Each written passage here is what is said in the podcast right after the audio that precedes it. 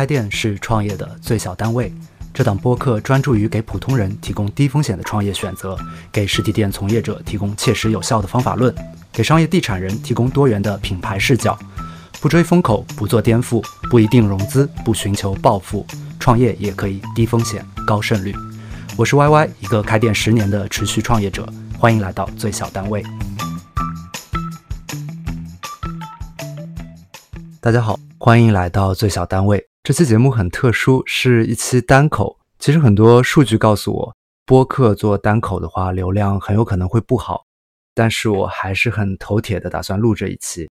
主要原因是花店这期来了非常多想开店、想创业的听友加我微信，其中有相当一部分，特别是教育背景和工作背景比较好的，在和我聊起他们想做的创业方向的时候，我会发现有一些共性的问题。然后这些问题往往是创业大方向上，很有可能会让一个项目在还没有启动的时候，就注定了有非常大的概率要失败。所以我觉得就很有必要录一期节目来认真聊一聊。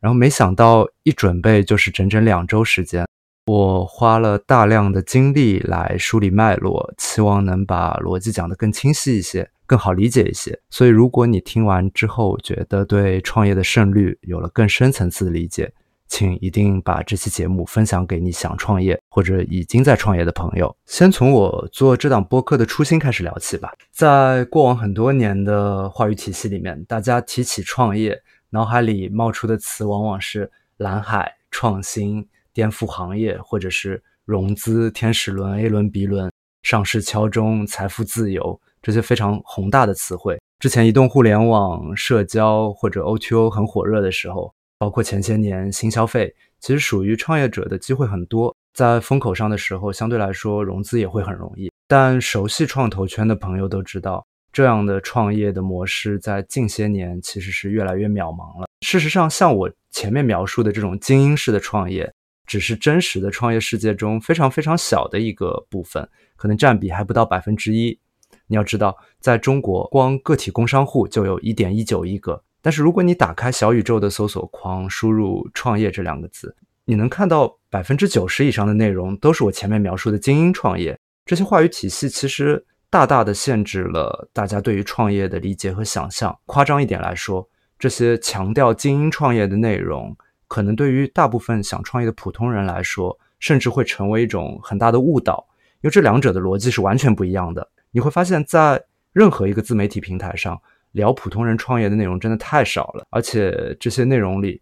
很大一部分还是割韭菜的课程，比如说知乎上就有很多亚马逊无货源、免费拿资料、轻松月入三万这样类似的宣传。这两年可能略微好一些啊。小红书和 B 站上有一些会关注普通人的创业的分享，但是就偏系统方法论还是几乎没有。这也是我做这档播客的一个初心，和很多想创业的普通人聊聊我过往踩过的坑。讲讲看我交过的学费，希望这些分享可以帮助到一些想创业的普通人。其实，如果回到疫情前，有朋友向我咨询创业的话，我一般会持有一种非常保守且谨慎的态度，因为在那个时候，对于大部分人来说，我觉得选择打工依然是一个更加稳妥、性价比更加高的选择。但是，回到当下的这个时间节点，二零二三年的八月，我其实很难说。我是大约十年前本科毕业的，那个时候只要你有一张复旦的毕业证，绩点不要差的离谱，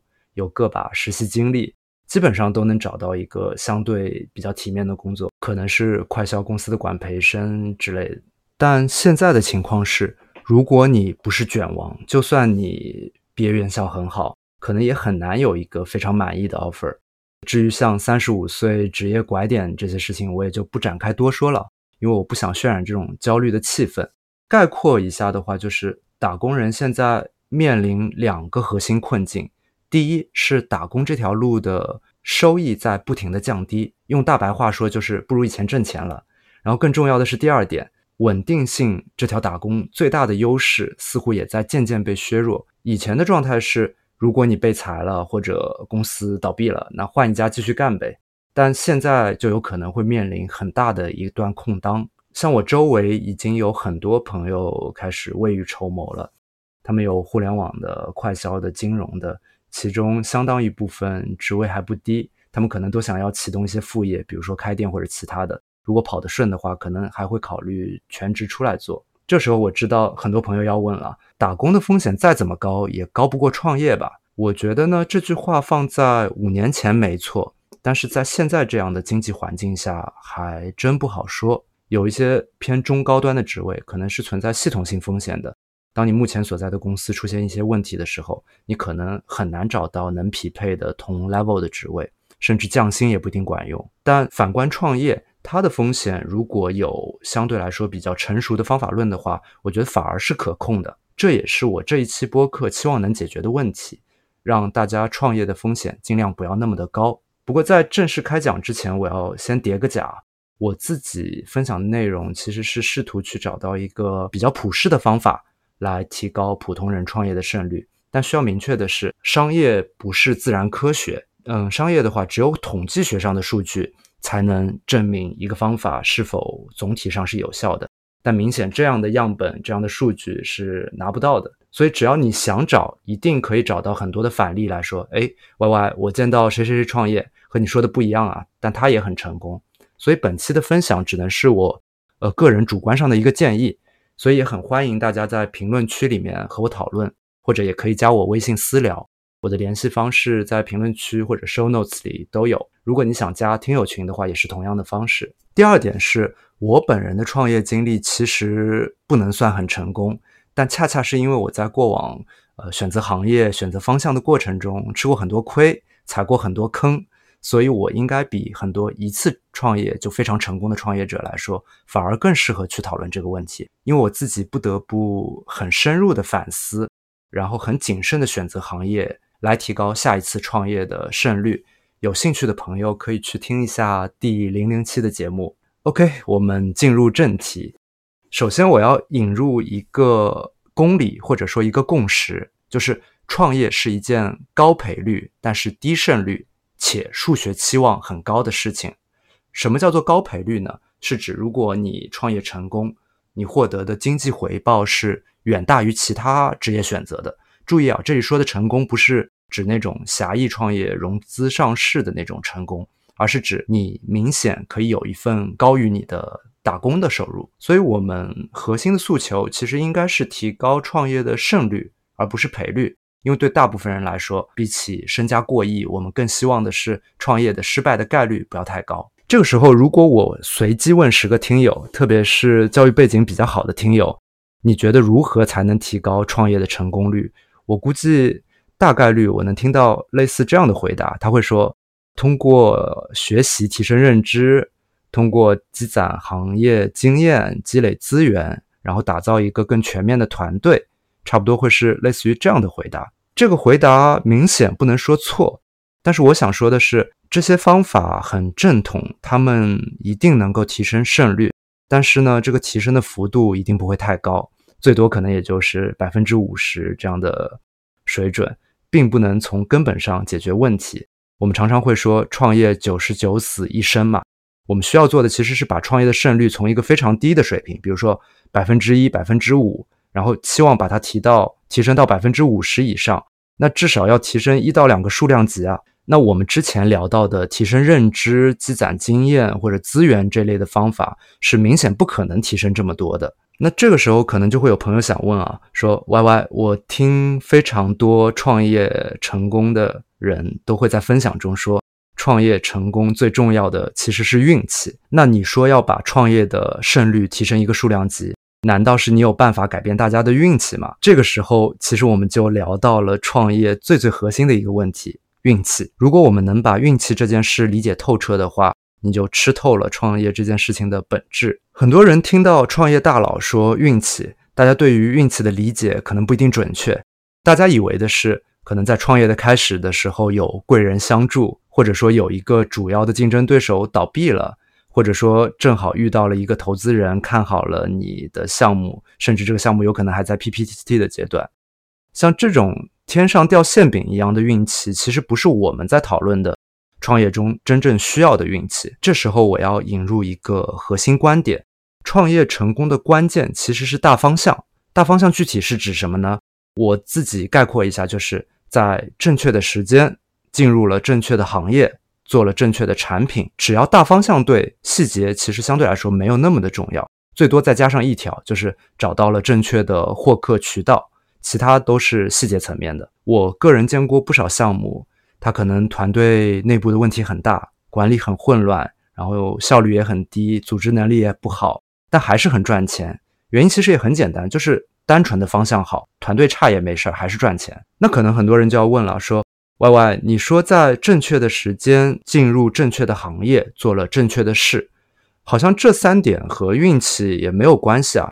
难道不是靠创始人的判断力或者商业嗅觉吗？这个时候我就要输出一个我的暴论了。我认为在这个世界上，能靠自己的经验、认知、直觉。想明白大方向，做到我前面说的三个正确的创业者，可能远远不到百分之一。而且这件事儿和你是否优秀关系并不大。有很多名校毕业、互联网大厂出来的创业者，依旧可以错得很离谱，甚至越聪明越容易钻牛角尖。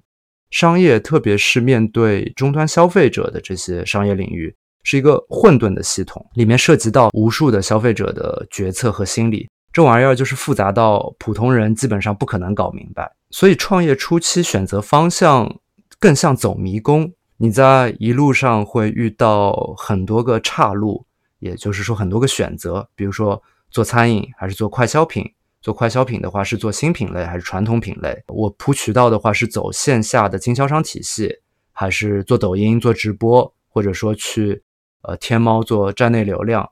然后我是选择毛利率低一点的打法，打性价比呢，还是多留一些毛利率留给渠道？无数个这样的选择，就像一个一个的岔路，每个岔路你都选正确了，你可能才能通往那个成功的终点。我们简单计算一下，就算一路上只有五个岔路，然后每个岔路只有两个选择，你的成功的胜率也只有百分之三左右。然后你可能会看到。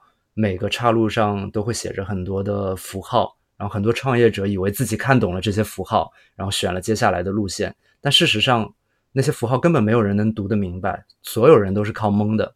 如果蒙错了，可能有一些岔路只是死路，你还可以退回来重走；但有一些岔路可能尽头就是一个陷阱，你踩下去就再也没有任何机会了。所以，运气这件事情不是指我们在走迷宫的时候运气特别好。正好捡到了一个迷宫的完整地图，呃，这个概率实在是微乎其微。我们说的运气，其实是指你在每一个岔路恰好都选对了正确的道路，或者说直白一点，蒙对了正确的道路。而且最常见的情况是在最初的那个岔路，也就是在你选行业、选模式的时候，很多人就想错了，在创业启动之前，这个项目就注定是失败的。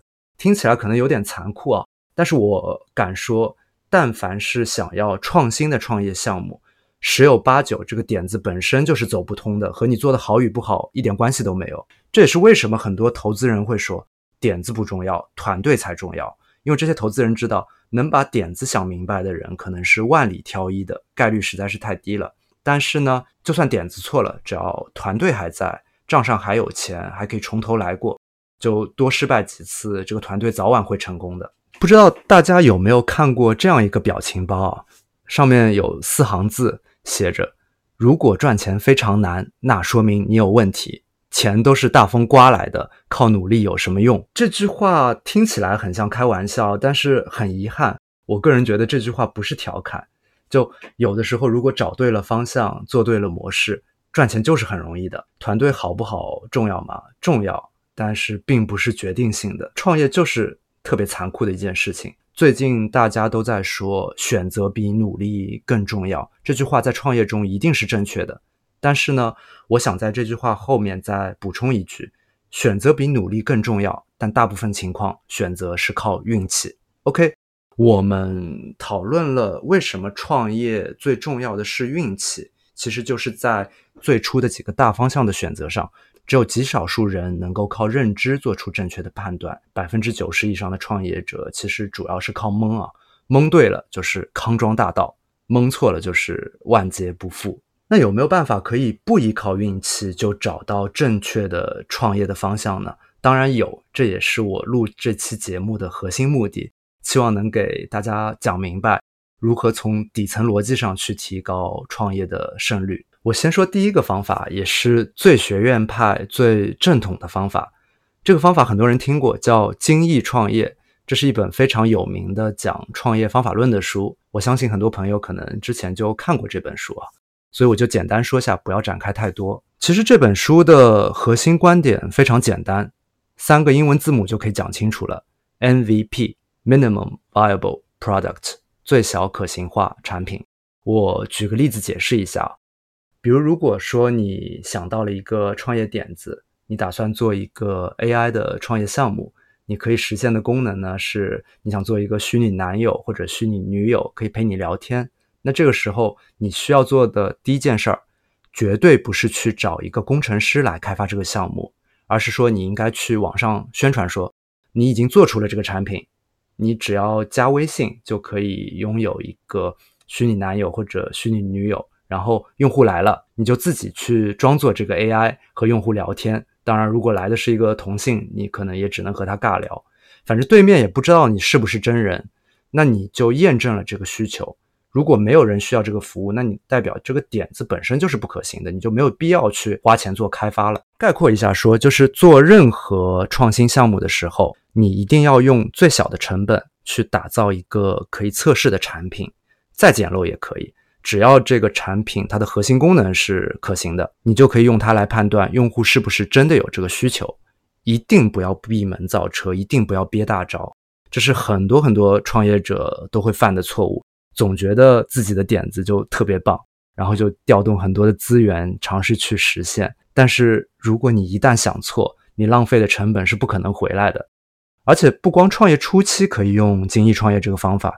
在项目进行的过程中，其实也会有很多场合，你可能需要增加新的业务、新的产品线，或者去尝试一个新的渠道。其实每一次你都应该用 MVP 的方法去验证一下可行性，而不是直接上马。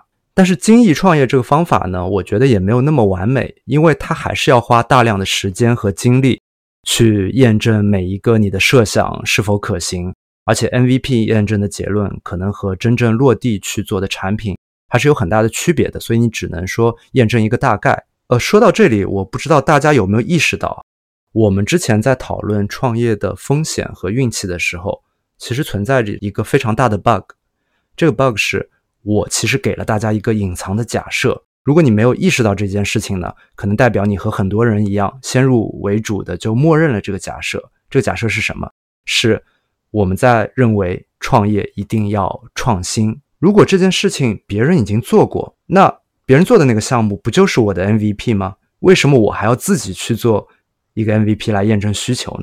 恭喜你发现了最大的槽点。但是根据我周围的样本，非常多想创业的人，他就会默认认为创新一定是必要的。他们会觉得新的模式、新的行业、新的产品才会有机会，才能和原有的那些先入的玩家去竞争。其实这是一个非常错误的观点，创业不一定需要创新，创业不一定需要创新，创业不一定需要创新。我要把这个重要的事情说三遍。有没有行业必须要创新才能做？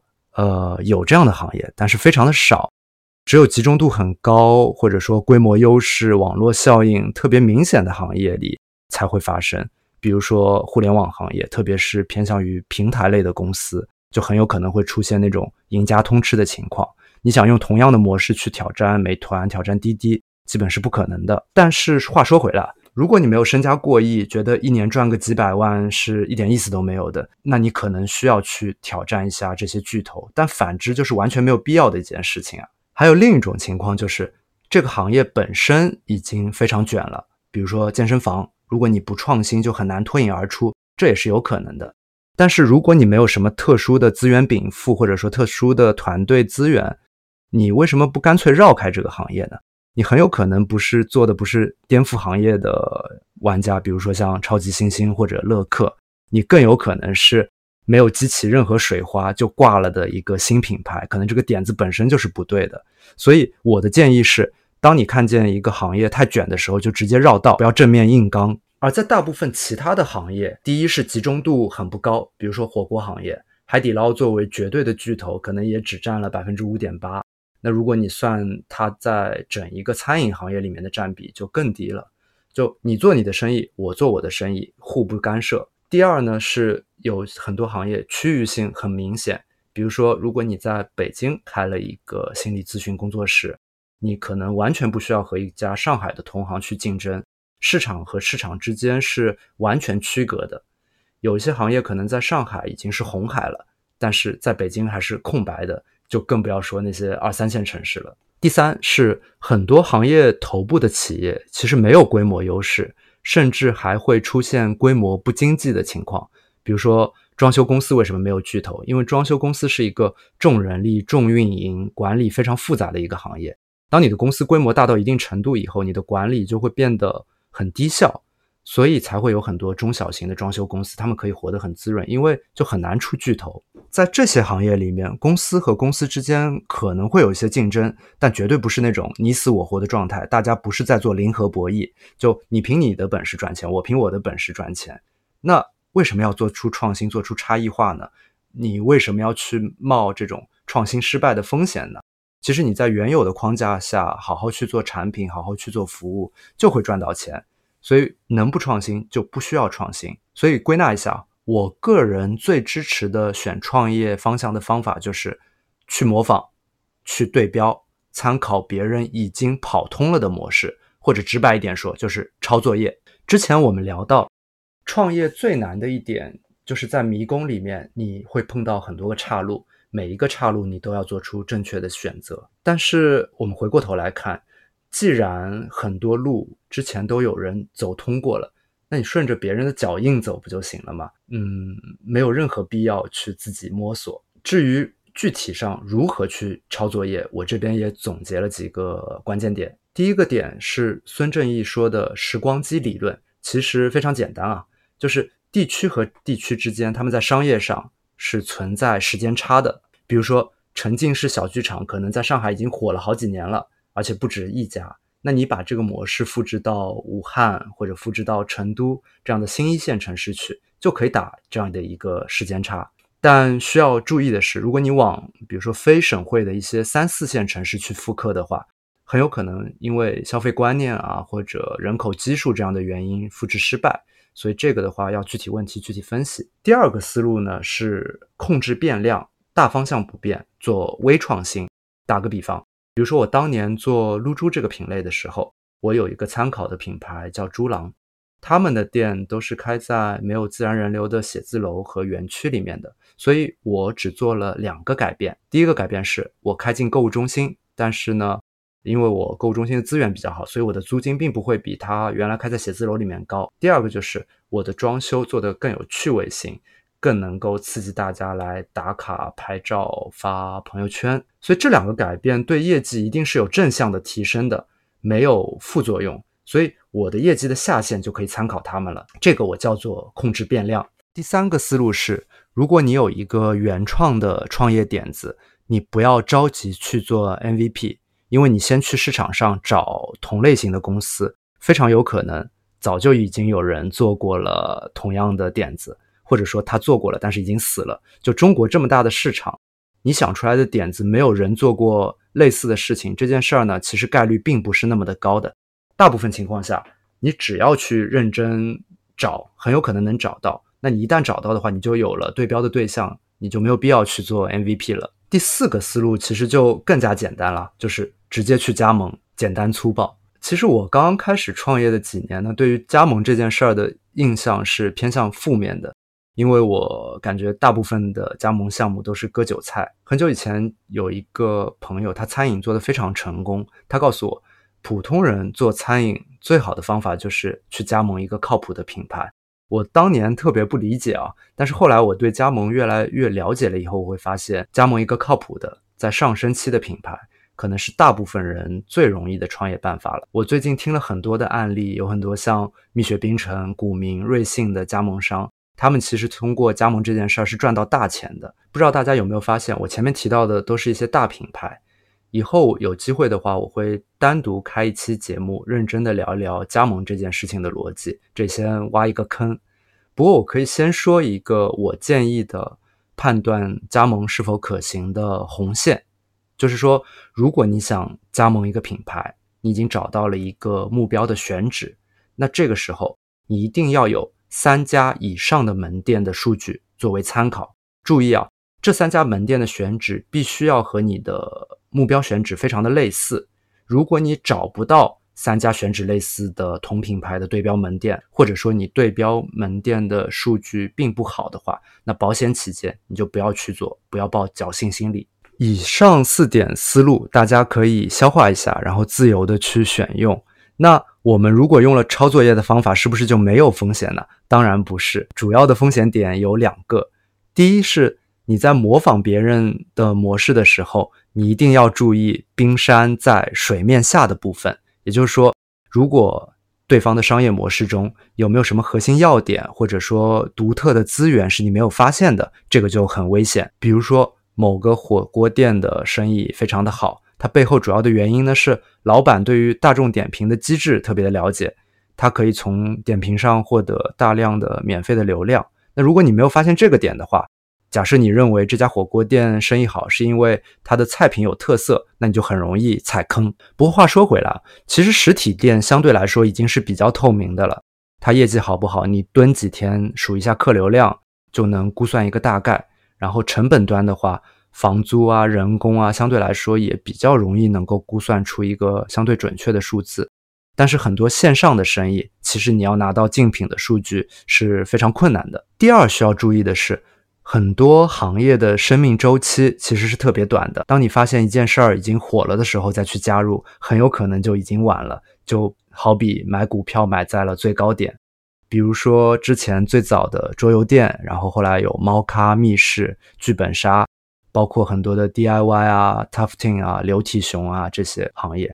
你进场早的话，很有可能都挣到钱了；但是你进场晚的话呢，你可能还没有回本。整个行业的这个需求就热度过去了嘛，断崖式的下降，可能还有一部分店热度过去了还能活下来，但是呢，活下来的一定不是进场最晚的那些店，而是有口碑、有积累的。我们聊了那么多抄作业，那回过头来看，是不是创新就一无是处呢？当然不是，我只是不鼓励大家去做颠覆式的创新，微创新其实还是很有价值的，控制好创新的幅度很重要。具体的话有几个要点：第一，千万不要试图去挖掘消费者新的需求。根据我的经验，试图去找新需求的，大概率找到的是一个伪需求。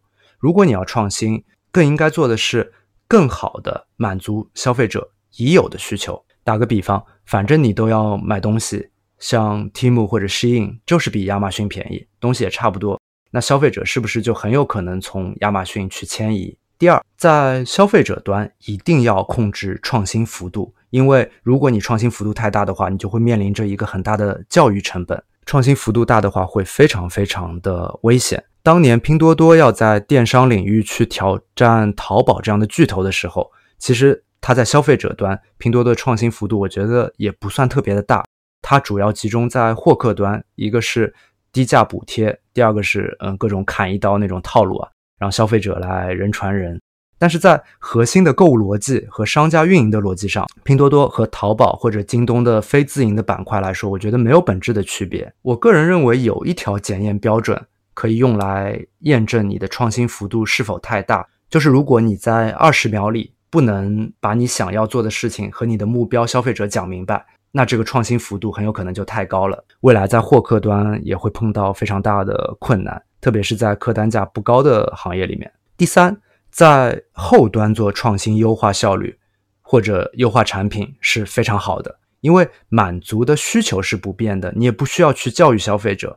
那这类型的创新，我个人就是很鼓励的。比如说，如果你在成本不变的情况下，能够让电池的能量密度提高很多，那你在电动车领域可能就是独孤求败了。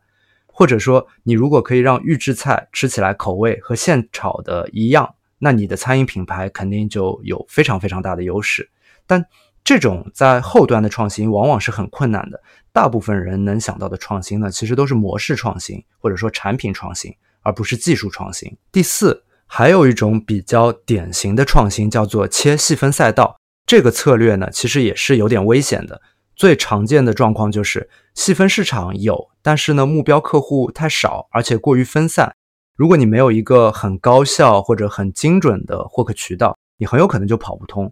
比如说，你如果想开一家书店，只卖侦探小说，除非你开在一线城市的市中心，而且你作为老板，线上的获客能力非常的强，否则大概率是跑不出来的。OK，到这里我们花了很长的时间来聊创新，还有抄作业这一趴。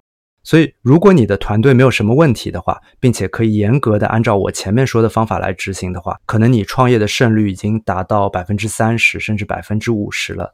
但是如果现在我和你说还有一个卡 bug 的作弊方法，可以继续提高胜率，我不知道你会不会觉得不太敢相信。这时候我们要重复一下我们之前说过的一个论断，这句话是：创业是一件高赔率、低胜率且数学期望很高的事情。这时候，我估计某一些概率论学的特别好的小伙伴已经知道我要说什么了。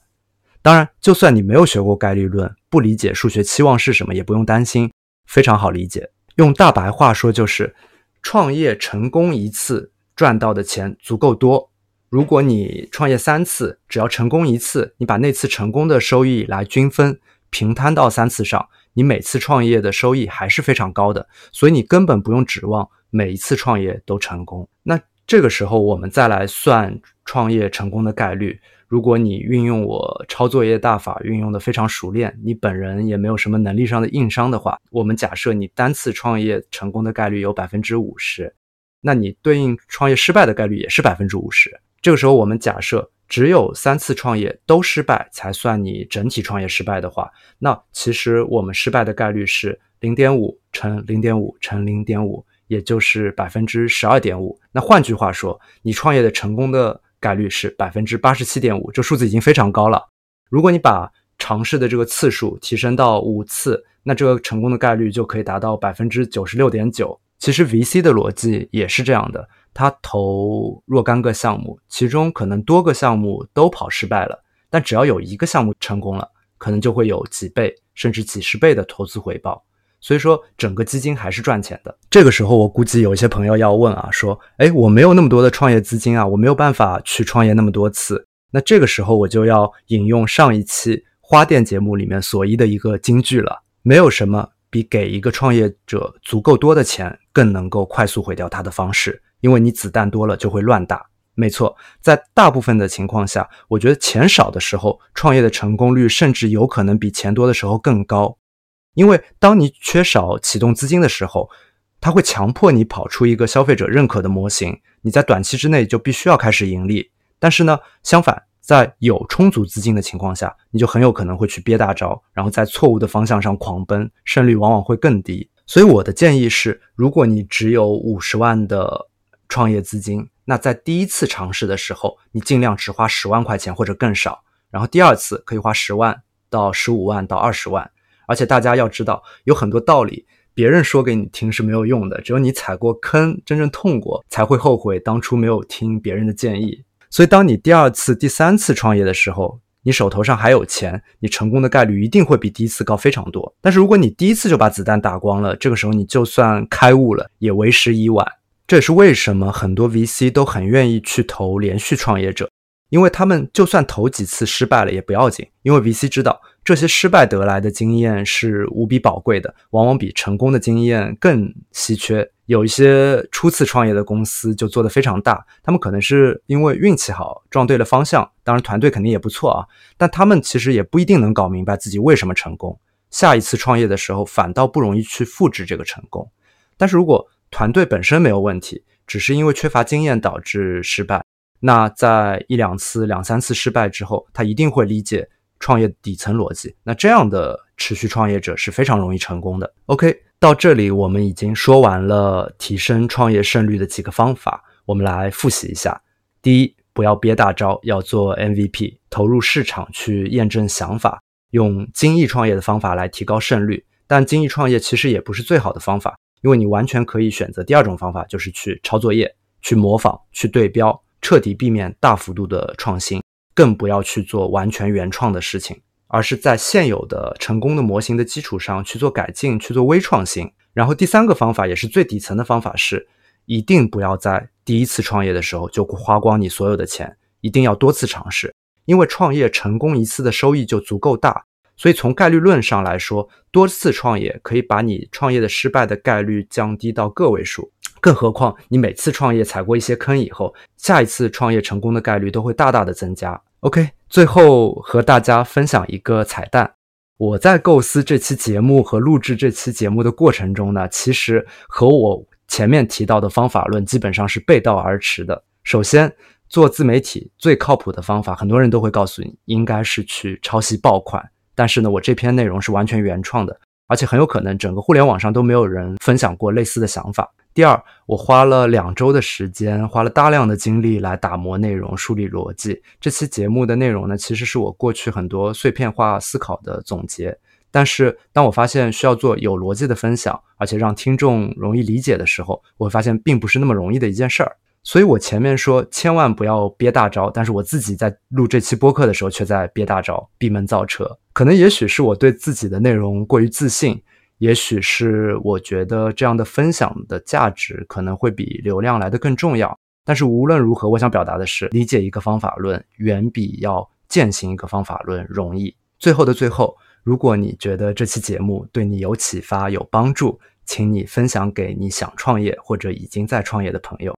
也许你的分享可能可以改变一个创业项目的命运。OK，谢谢收听本期最小单位，我们下期再见。感谢收听本期最小单位。如果内容对你有所帮助，欢迎点击订阅。如果你想创业或者已经在创业，如果你的品牌想入驻购物中心，如果你想加盟或投资一家实体门店，欢迎加我微信帮你避坑。也欢迎加入我们的听友群，我的微信号可以在节目详情或者每期的 show notes 中找到。我们下期再见。